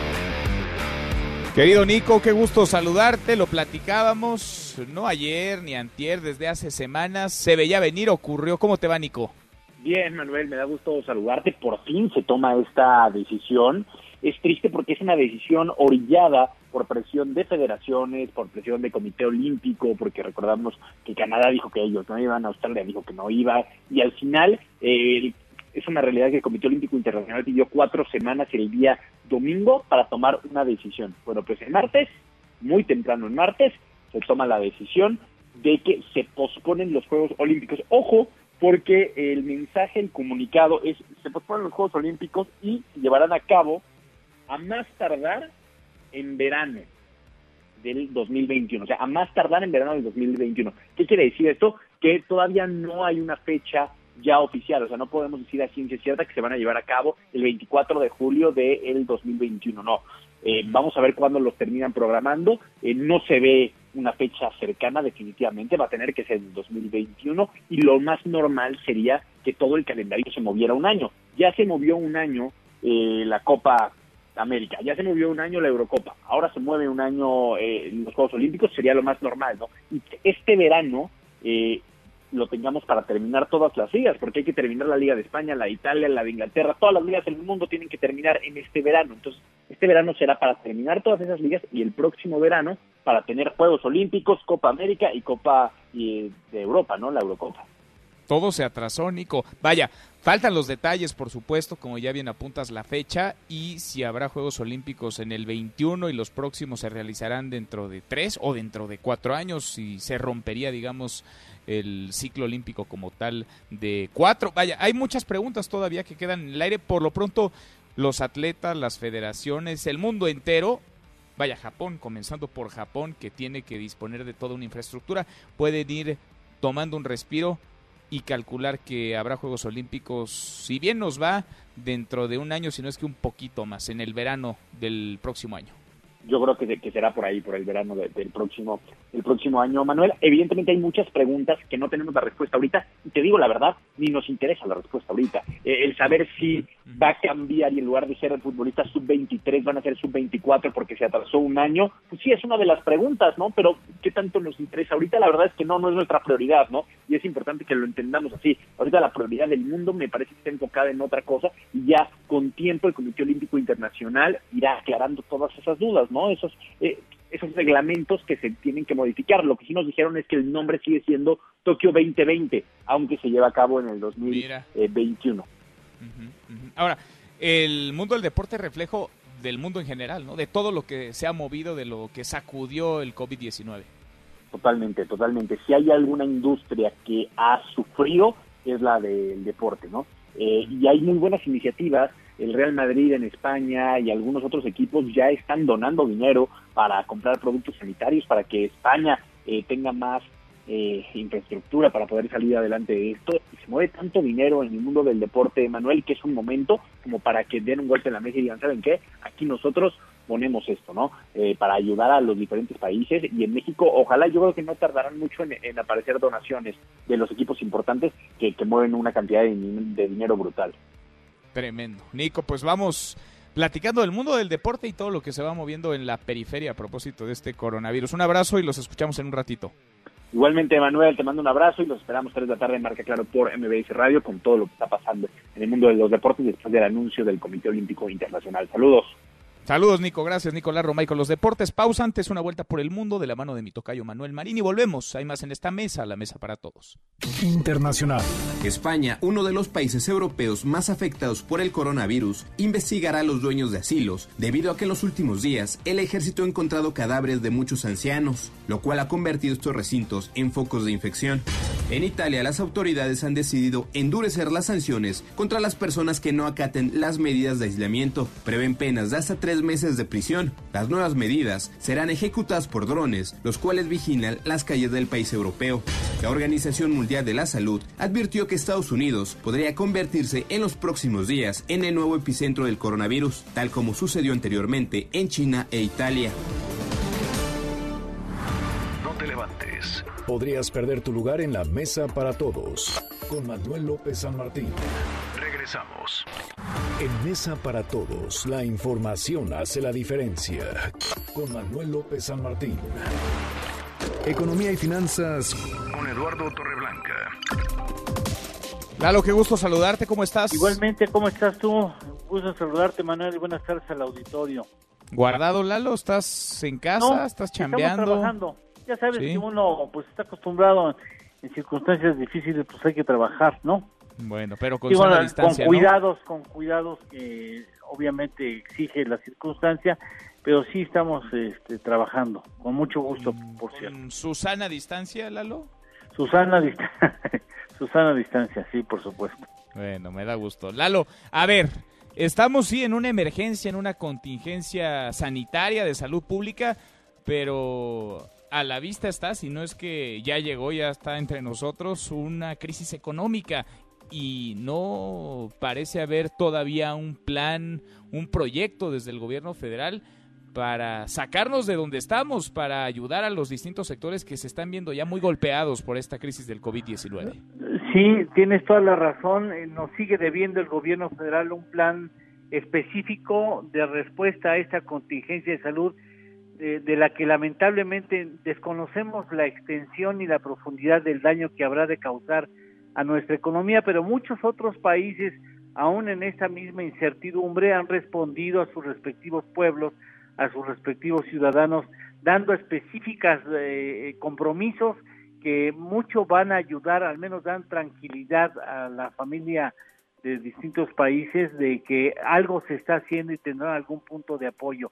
Y me parece que sin saber cuál es el plan que articula y espero que lo esté articulando el gobierno federal, me parece que hay debe de debe en este plan eh, que debería de dar a conocer a la brevedad posible. Uno de ellos, si me lo permites, es eh, el, el utilizar recursos del Fondo de Estabilización de Ingresos Presupuestarios, de los que hoy hay 160 mil millones de pesos ya se había pensado utilizar 80 mil millones de pesos de esa cantidad antes de esa contingencia. Me parece que será inevitable que se haga uso de ese recurso. Segundo, y me parece que es muy importante, renunciar al tener un superávit primario se había estimado la posibilidad de que haya un, hubiera en este año un superávit primario equivalente o cercano al punto porcentual del Producto Interno Bruto. Creo que debíamos de renunciar a, ese, a esa pretensión. Se entenderá internacionalmente por qué tuvimos que hacerlo. No se hablará de, de falta de seriedad, sino más bien de compromiso hacia las necesidades internas que exige esta contingencia y podría incluso llegar a pensarse tener un déficit primario muy ligero de menos 0.1, menos 0.2%. Otro asunto que me parece muy importante es la postergación en el pago de impuestos a empresas y a particulares. No tiene margen el gobierno, creo, para condonar impuestos o exentar impuestos, pero sí para propiciar que el pago de impuestos sea pues eh, una vez que haya pasado esa contingencia y sea poco a poco. Y por último, me parece que no estaría mal pensar en incurrir en una deuda en esos fondos internacionales que están comenzando a surgir siempre y cuando el gobierno federal tenga con claridad cuál va a ser la aplicación. No se trata de regalar dinero, sino de efectivamente invertir recursos en donde necesitamos reactivar la economía, Manuel. Que me llama la atención, lo que el presidente López Obrador pide solidaridad a los empresarios. Estoy de seguro que los empresarios pues buscan, quieren ser solidarios. Vaya, su negocio va de por medio, también la creación de millones de empleos, las familias que dependen de ellos, pero se necesita de ayuda. Sin apoyo, esa solidaridad pues se va a quedar en palabras, se necesitan acciones, claridad, certeza para los inversionistas, para las empresas, para el país, pues para todos quienes eh, dependen de, todos, no solamente las grandotas, ¿eh? también son las medianas, las chiquitas. Por supuesto, claro, y, ver dónde está la banca de desarrollo, Manuel, la banca de desarrollo que aparezca en este sexenio en favor de las pequeñas empresas que son las que detentan siete de cada diez empleos formales en este país. Ojalá, ojalá que haya claridad y haya claridad pronto. ¿Lalo, tenemos postre? Por supuesto que sí, estaba revisando. En China hay 5.208 edificios con más de 100 metros de altura y en México 137. 5.208 en China y en México 137 eh, edificios de esa naturaleza, de esa altura. Rascacielos. Lalo, un abrazo, gracias. Gracias, Manuel. Buenas tardes, buenas tardes a la auditorio. Muy buenas tardes. En Mesa para Todos, Diana Bernal. Diana, qué gusto saludarte como todos los martes en esta Mesa para Todos. ¿Cómo estás? Muy bien, Manuel, con gusto de saludarte. Buenas tardes pues eh, parece que urge, ¿no? Los empresarios, los distintos sectores productivos del país están pidiendo al gobierno apoyo o por lo menos programas que den certeza y claridad. Lo han hecho otros países, lo ha hecho Estados Unidos, lo ha hecho Alemania, lo ha hecho España, Francia, China, ni se diga, pero acá en México como que vamos rezagados, Diana. En primer lugar, Manuel, sí te quiero comentar que ni siquiera podemos compararnos con esos países que son economías muy fuertes y que han hecho medidas muy interesantes, pero comparémonos con Argentina y con Chile y estamos totalmente rezagados el presidente Fernández en Argentina, que no tiene una buena situación económica, sin embargo anunció 350 mil millones de pesos argentinos para inyectar directamente a la economía con créditos blandos para cualquier comercio, no distinguió entre pequeños y grandes comercios. Y también dijo que apoyará a las empresas dando un salario de recuperación a los trabajadores para conservar el empleo. Y en Chile, la verdad, las medidas del presidente Piñera son ejemplares.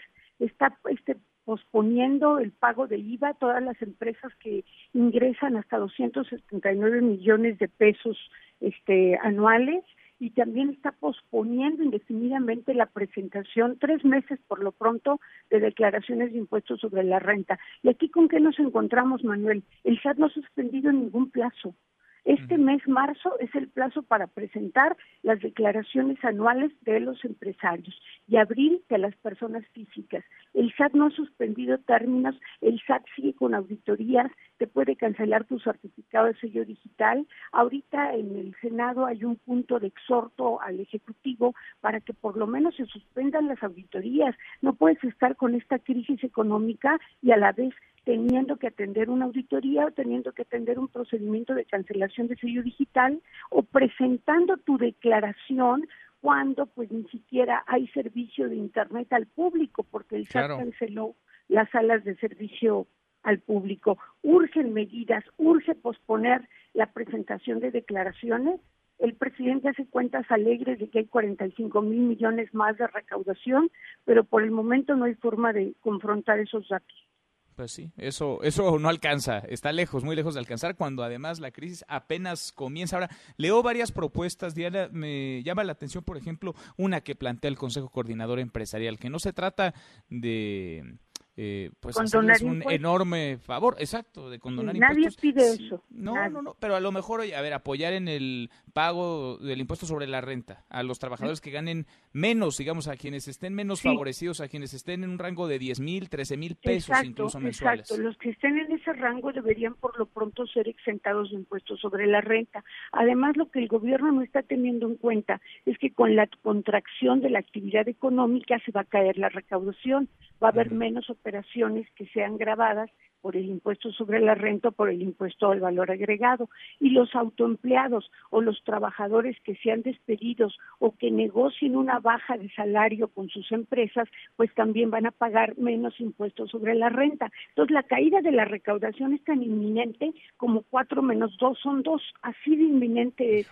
Y por eso urgen medidas pues, para tratar de conservar nuestra en cierta medida, pues un poco frágil o muy frágil o como queramos calificarla, pero frágil economía y para incentivar la liquidez, inyectar dinero, porque va a venir una contracción del consumo y va a venir una caída del empleo y del autoempleo. Y lo único que tenemos son créditos para pequeños comercios que al parecer se van a, presentar hoy en la tarde con tasas bajas de interés. Aquí hay que pensar en toda la economía, porque toda la economía da empleo y toda la economía pues está generando el pago de impuestos y en este momento se requiere pues un alivio en este tema. Sin duda. Mal y de malas vamos muy tarde. Diana, gracias como siempre. Gracias, un abrazo, Manuel. Otro para ti, muy buenas tardes. En Mesa para Todos, Ezra Shabot. Bueno, vaya cóctel económico, porque sí es la situación global, pero también lo que se puede hacer en nuestro país es muchísimo. Por lo menos no asustar a los inversionistas, por lo menos no frenar inversiones. La cancelación de una inversión por 1.400 millones de dólares en Mexicali pues está teniendo ya consecuencias. Esra, querido Esra ¿cómo te va? Muy buenas tardes. Buenas tardes, Manuel López San Martín. ¿Por qué no? ¿Por qué no si sobran las inversiones? ¿Por qué no hay que cancelarlas? Bueno, ahora, creo que esto ya es eh, parte de un conflicto mucho mayor.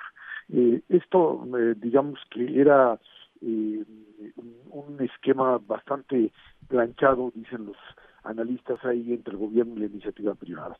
Eh, primero, como parte de eh, lo que fue el primer impacto, que fue la cancelación del aeropuerto, diciendo, bueno, el aeropuerto fue eh, un símbolo del gobierno de Peña y que como tal no podía pasar, independientemente de la discusión técnica de si Santa Lucía va a funcionar o no va a funcionar, etcétera, y que a partir de ahí bueno, pues ya todo el resto de las inversiones estarían garantizadas y no habría mayor problema. Y luego se vino el tema de Comisión Federal de Electricidad y los famosos CELS y toda esta eh, eh, pues acción en contra de lo que sería la inversión en energía y eso ya traía ahí resquemores hacia la iniciativa privada. Y esto, esto fue prácticamente la gota que derramó el vaso.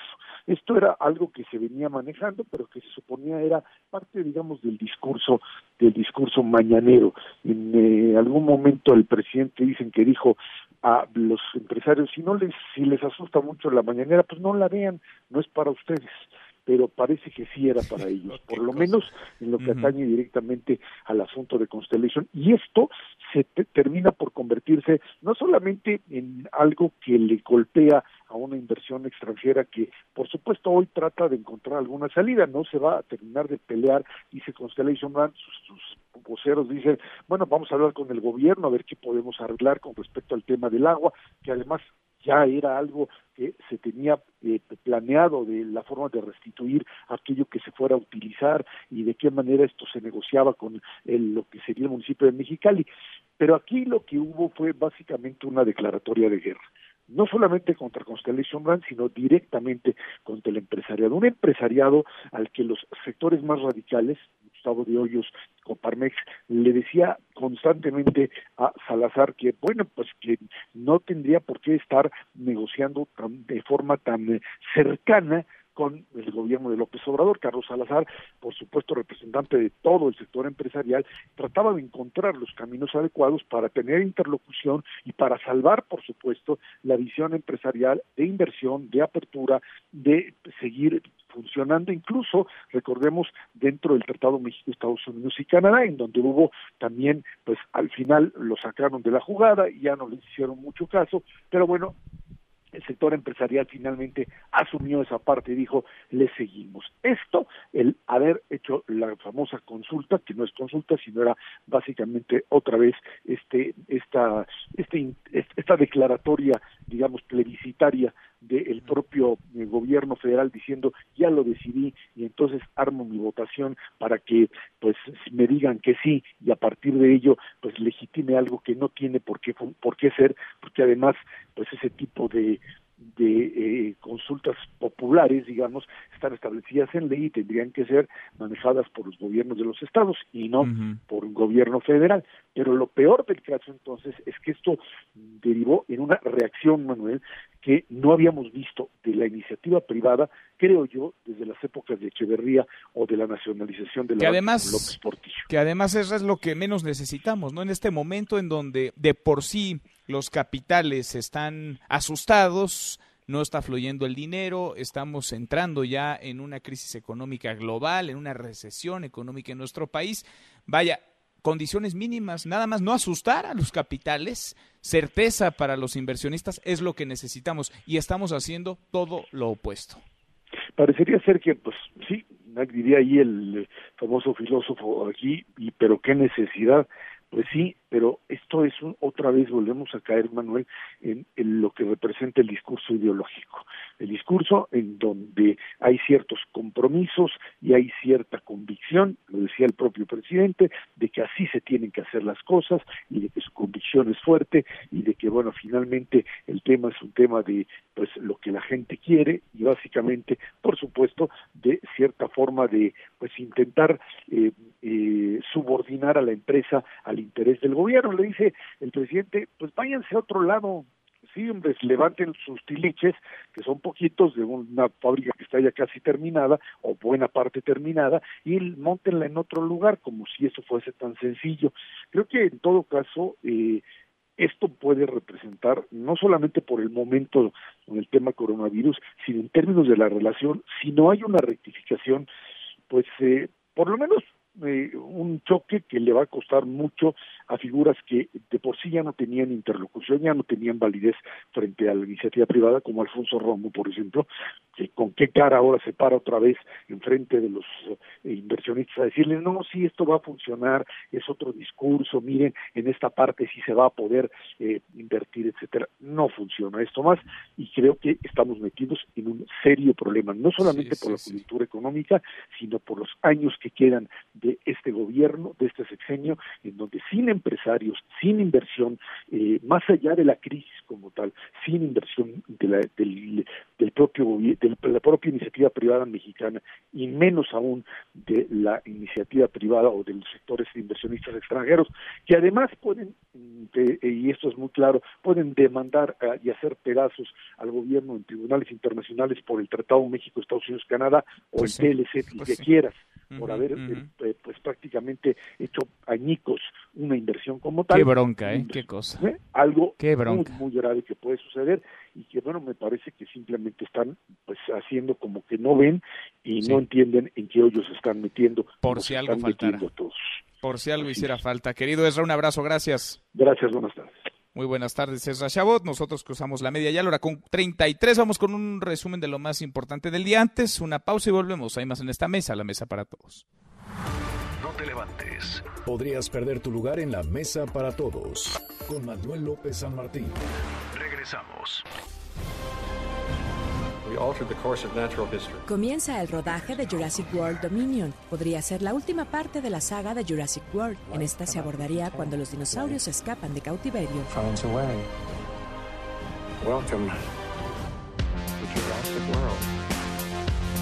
Volvemos a esta mesa, la mesa para todos. Cruzamos la media y a la hora con 34. Vamos con un resumen de lo más importante del día.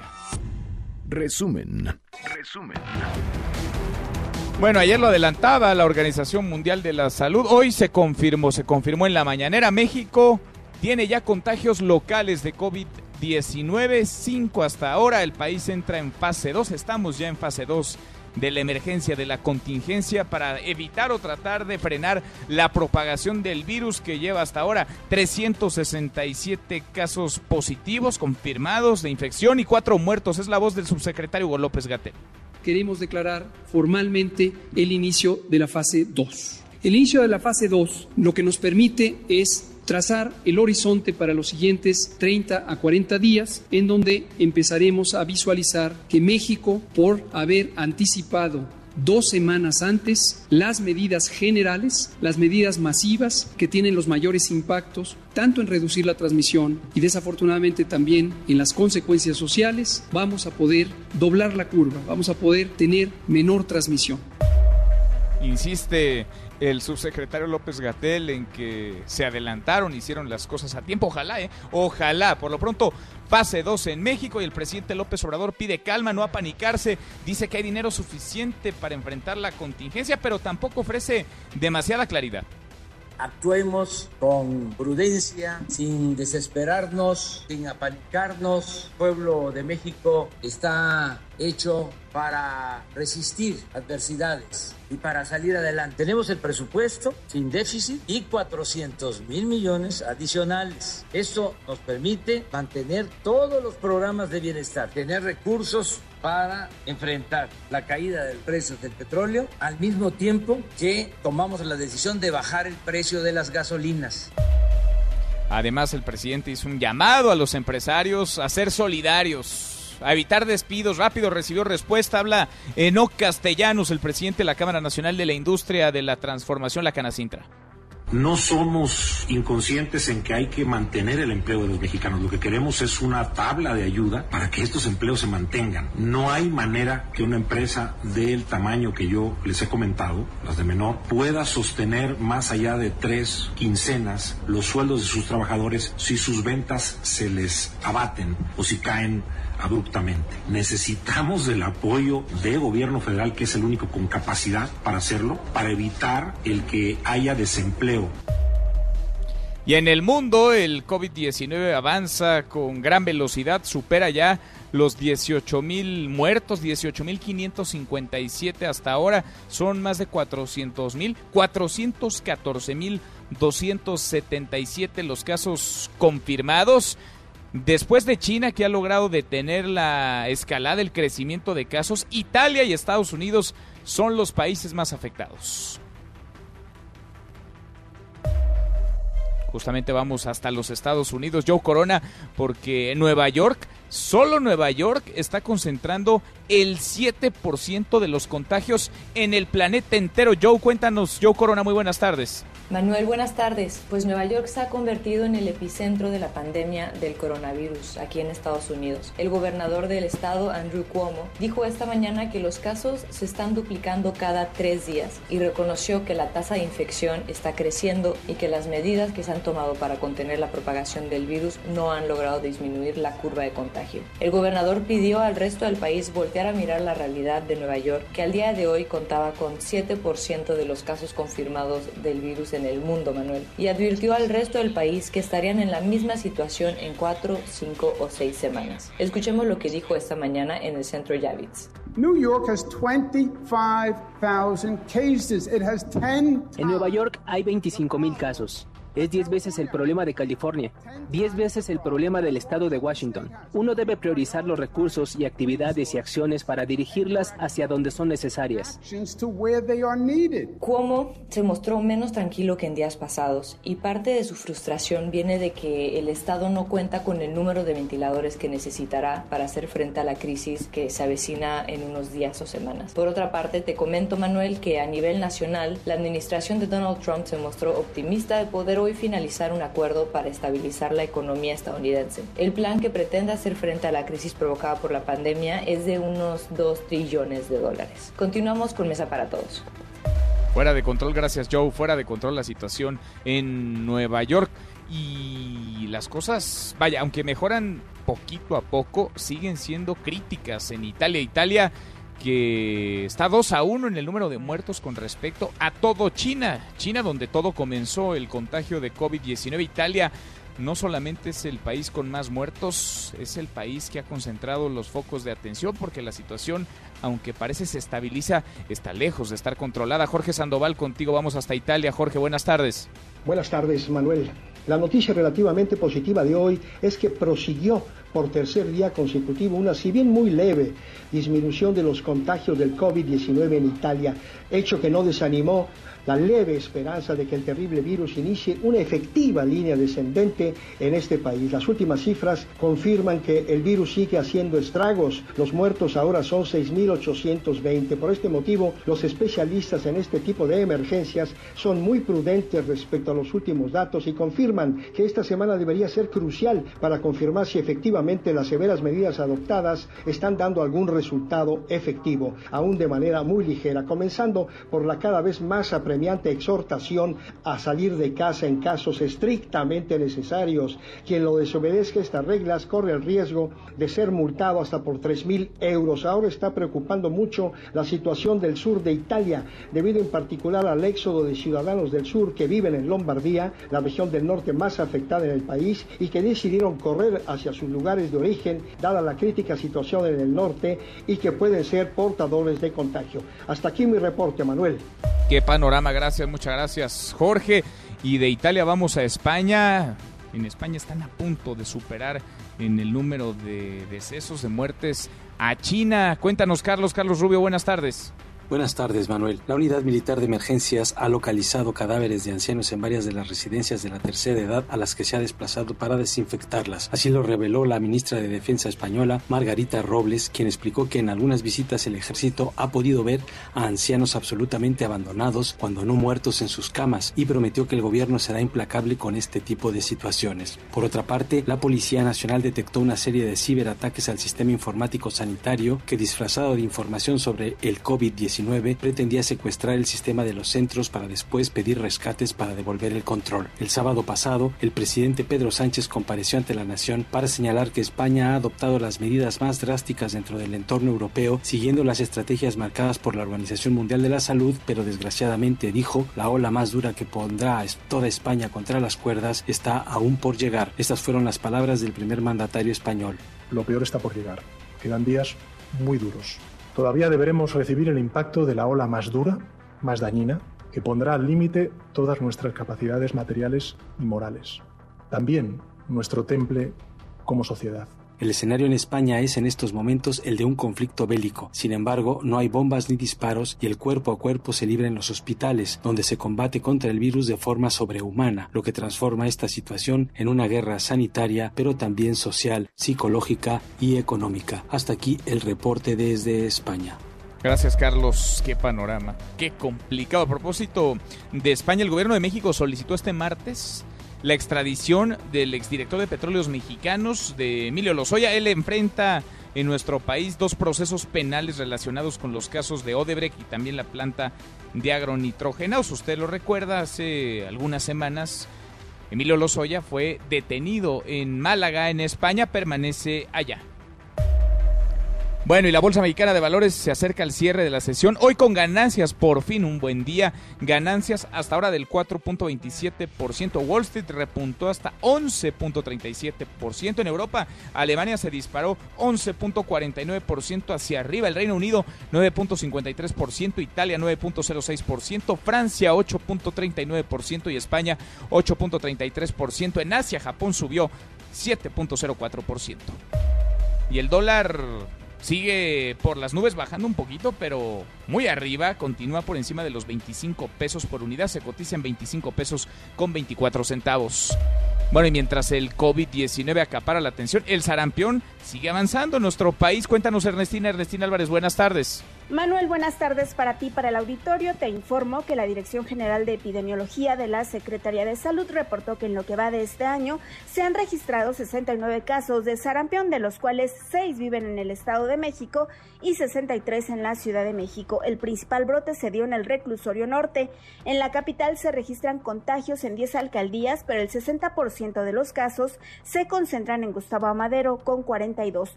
De estos casos, 31 son hombres que van de los 9 meses a los 68 años de edad y 11 son mujeres de 5 a 44 años de edad.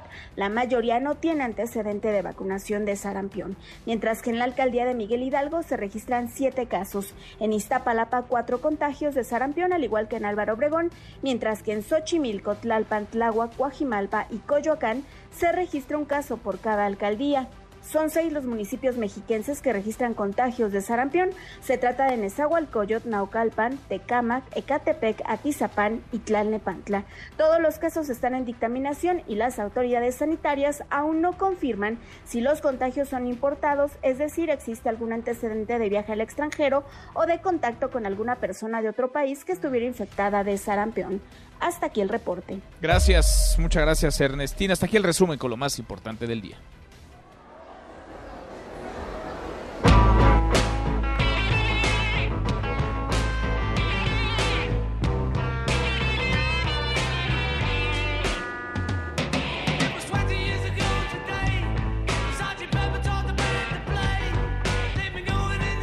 Mi querido Miyagi, segundo tiempo en esta mesa para todos, José Luis Guzmán. ¿Qué estamos escuchando, Miyagi? Tú dime, mi estimado Manuel, ¿qué crees que estamos escuchando? Llegaste corriendo, ¿verdad? No. ¿Venías con toda calma? Venía con toda calma. Es que esto de hacer home office y de tenerte a la distancia, la sana distancia, no me permite adivinar tus movimientos. Le calculo nada más. Llegaste con tiempo. A ver, Miyagi, ¿qué oímos? Cuéntanos. Mira, estamos escuchando ni más ni menos que a The Beatles, la canción de Sgt. Pepper's Lonely Hearts Club Band. Y todo esto es porque sabes que el 24 de marzo de 1917 nació Alex Steinweiss. Tú te preguntarás, ¿y ese quién es? Bueno, sí, sí, sí. él hizo una aportación fundamental a la música. Tenía 23 años cuando inventó las portadas de los discos.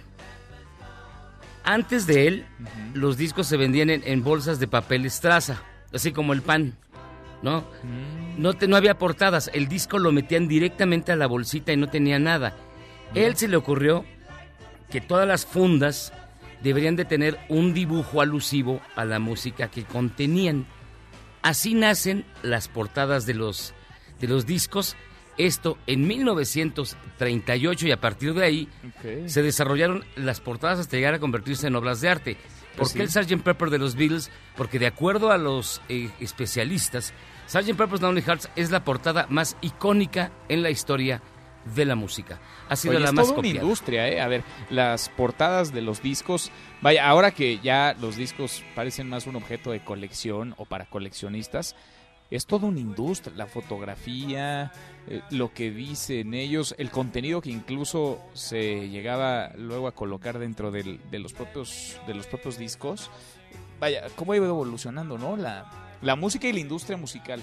De hecho, en los 90 se declaró oficialmente muerta a la portada porque recordarás, estaban de moda los CDs, que no permitían que hubiese portadas muy artísticas o detalladas en el formato grande de un LP.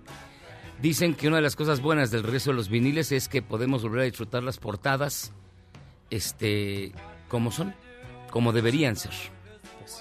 Mira, interesante. ¿Y te gusta esta portada? ¿Sí es la portada? Es la esta o quizás la de Pink Floyd, The Dark Side of the Moon, o quizás otra de los Beatles que es el álbum blanco, que es completamente blanco, no tiene nada. Vamos, los Beatles tienen entre las portadas más importantes de la historia cuatro dentro de las diez, así que tú dirás. Bueno, oye Miyagi, a ver, la lista en Spotify, ¿cómo la encontramos? ¿Cada cuándo se va a ir actualizando?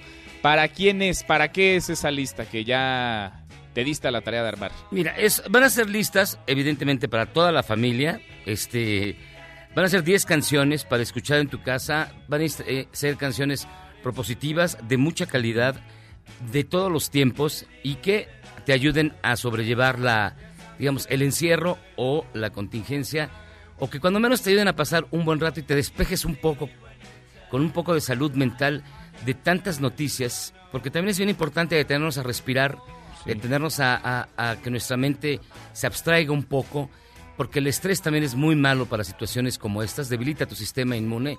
Entonces, es música para que te relajes, para que estés. La van a encontrar en mi sitio de Spotify, en mi cuenta de Spotify, que es José Luis Guzmán Monroy, todo pegado. Le va a decir MPT, es decir, Mesa para Todos, y va a estar numerada. La 1, la 2, la 3. Cada tercer día voy a ir poniendo una distinta con 10 canciones y se aceptan todas las propuestas, escríbanme y hacemos una de lo que ustedes quieran. Todo para nuestros amigos que nos escuchan aquí en la Mesa para Todos, Manuel. A todo dar, Miyagi. Ahora me compartes el link y lo tuiteo, ¿no? Desde arroba M. López San Martín. Así es. Vientos. Gracias, Abrazo. Miyagi, gracias. Un abrazo. Te escuchamos al ratito a las 7, Charros contra Gangsters. Pausa y volvemos. Hay más en esta mesa, la mesa para todos.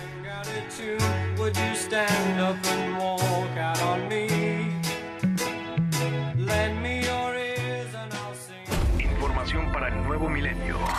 Mesa para todos con Manuel López San Martín. Regresamos. Más información y análisis en Mesa para todos con Manuel López San Martín. Seguimos, volvemos a esta mesa, la mesa para todos. No todo es lo negativo. Ante la tragedia aparece la cara, el rostro más humano. El COVID-19 tiene dos caras y la moneda también trae un lado positivo.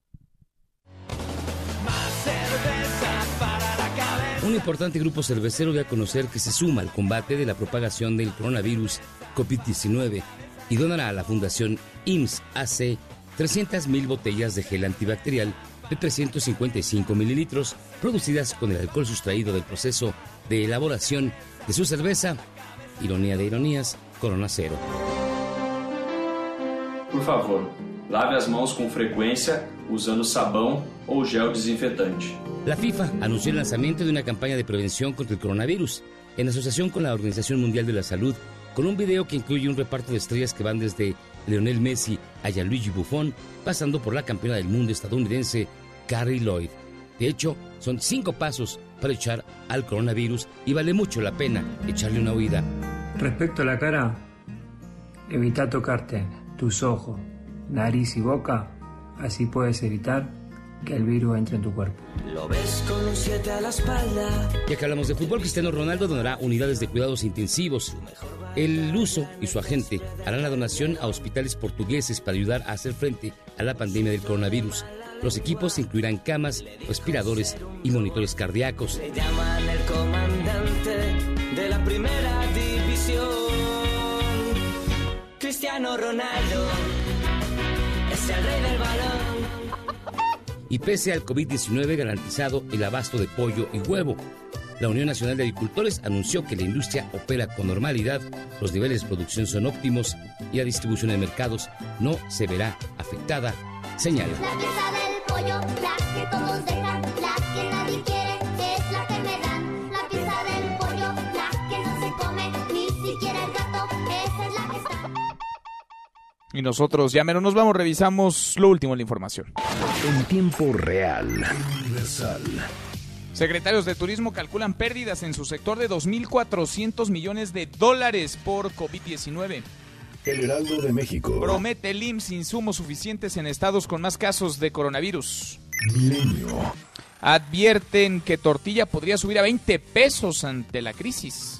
MBS Noticias. Promueve con APRED información accesible del COVID-19. Con esto cerramos, con esto llegamos al final. Gracias, muchas gracias por habernos acompañado a lo largo de estas dos horas. Soy Manuel López San Martín, se quedan con Nicolás Romay, Radio Marca Claro. Nos vemos al rato a las 8 de la noche. Noticias República MX por ADN 40 y aquí nos encontramos en esta mesa, la mesa para todos. Mañana, como todos los días, pásela muy bien, ya casi es viernes. MBS Noticias presentó Mesa para Todos con Manuel López San Martín. Un espacio donde todos tienen un lugar. Este podcast lo escuchas en exclusiva por Himalaya. Si aún no lo haces, descarga la app para que no te pierdas ningún capítulo. Himalaya.com